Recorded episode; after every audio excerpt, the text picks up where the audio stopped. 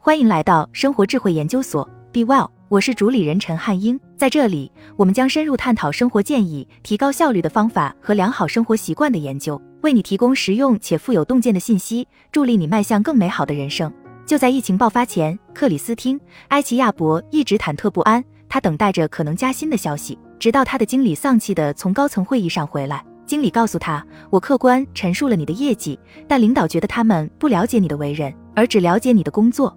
你可能会奇怪，除了工作，还有什么是与绩效考核相关的？但这正是一直困扰四十岁的埃奇亚伯的地方。他目前担任德克萨斯州一家食品连锁店的项目经理。在办公室，人们很少谈及他的工作效率，同事们似乎主要关心的是闲聊，比如你上周末做了什么，你从哪里买到那个钱包等等。埃奇亚伯是黑人，他觉得自己的白人同事关注的是谁在争抢进入他们的小圈子。他想知道这一切与我的工资有什么关系。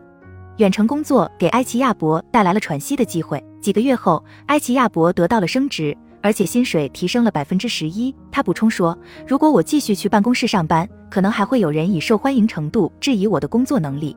一九三九年，当美国最早的开放式办公室之一在威斯康星州的拉辛市开业时，女性在全国劳动力中所占的比例还不到三分之一。早期办公室的设计与现代办公室的设计没有太大的不同，他们都满足了特定员工的需求，比如可以加班到很晚，因为他不必赶回家给孩子做晚饭；比如可以经常见到老板，这样就能没事和老板聊聊高尔夫了。换句话说，办公室从来就不是万能的，这是一个只适合一些人的场所。例如，办公室里的玩笑对一部分员工来说可能只是个小烦恼，但对其他许多人来说，这放大了他们不属于这里的感觉。在过去的两年里，一种不同的工作方式出乎意料地出现了。大约五千万美国人离开了他们的办公室。二零一九年疫情之前，美国只有约百分之四的就业人员完全在家工作。盖洛普的数据显示，到二零二零年五月，这一数字上升至百分之四十三。当然，这意味着在过去的两年里。大部分的劳动力还是会亲自到办公室工作，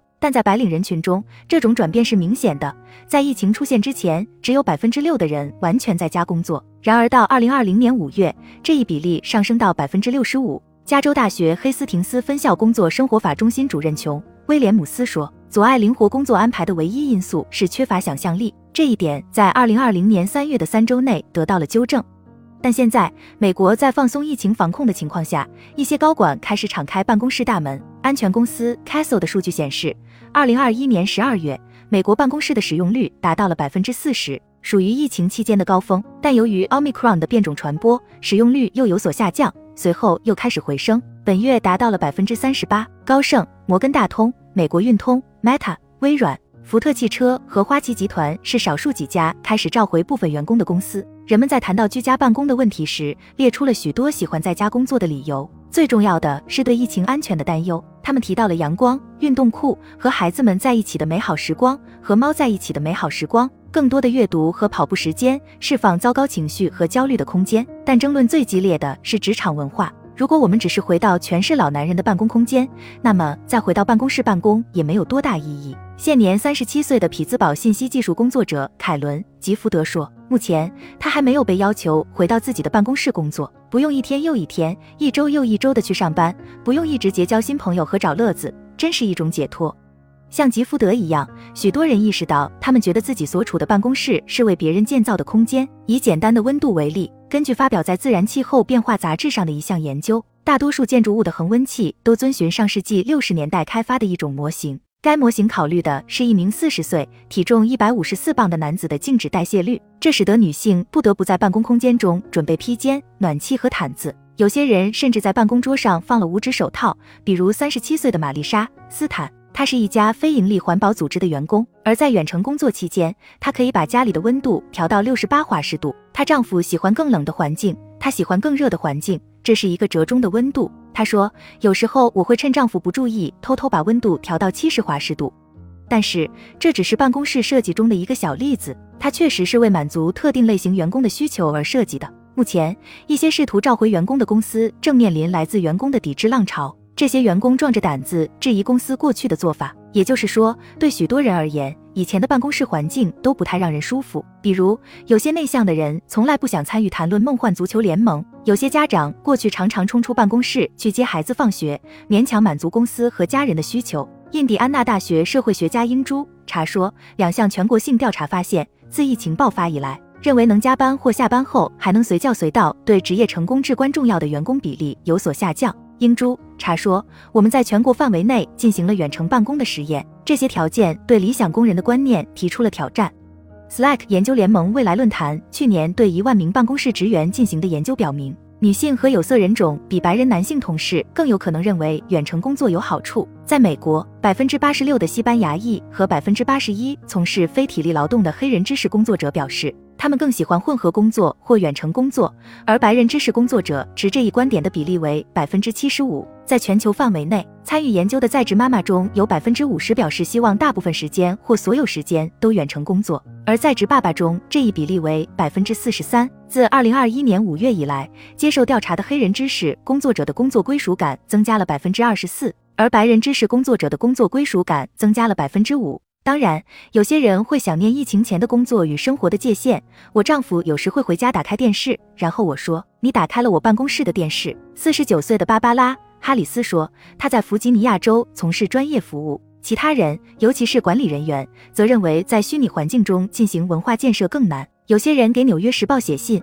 哀悼他们与队友在《龙与地下城》、任天堂和漫威上的亲密对话，或者只是写信来表达远程工作会让人感到孤独。我觉得有点沮丧。每天早上八点起床，坐到桌子前，朝九晚五的开 Zoom 会议，然后关上电脑，接着在这个小工作室里活动。戴夫·马克说，他是一名二十四岁的学生和自由撰稿人。上塔莱·库巴是北卡罗来纳州夏洛特市的一名四十六岁的顾问。去年，当库巴悄悄查看他圈子里的黑人女性时，发现对大多数人来说，离开办公室是一种解脱。他有时会回想起自己曾经面对的职场冒犯行为。有一次，他坐在一名男子旁边。这位男子大声朗读没有上过名校的求职者提交的简历，然后夸张地把他们扔进了可回收垃圾箱。他说，在很多行业中，有色人种女性仍然被区别对待。各种谈话和场合结合在一起，让你不那么自在。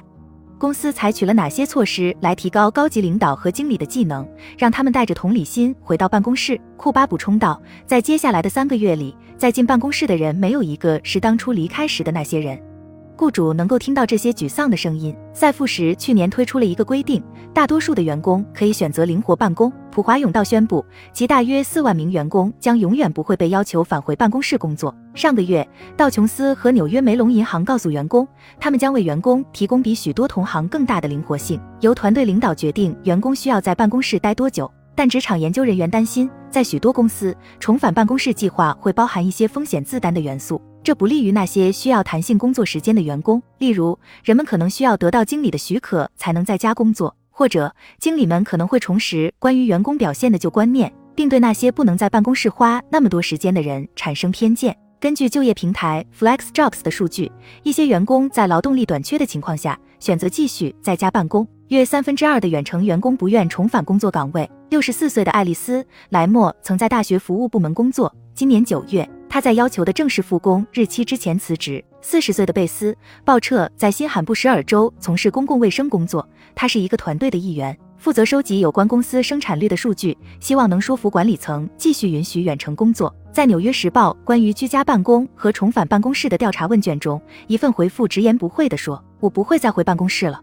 回到圣安东尼奥，埃奇亚伯最近向他的老东家递交了两周的离职通知，他得到了一家位于加州的公司的工作邀请。这家公司允许他完全远程工作，他对远程工作所带来的一切表示了感谢。让我们专注于工作吧。好了，以上就是今天的分享。如果您有什么看法，欢迎在下方留言与我们交流分享。期待我们下次相遇。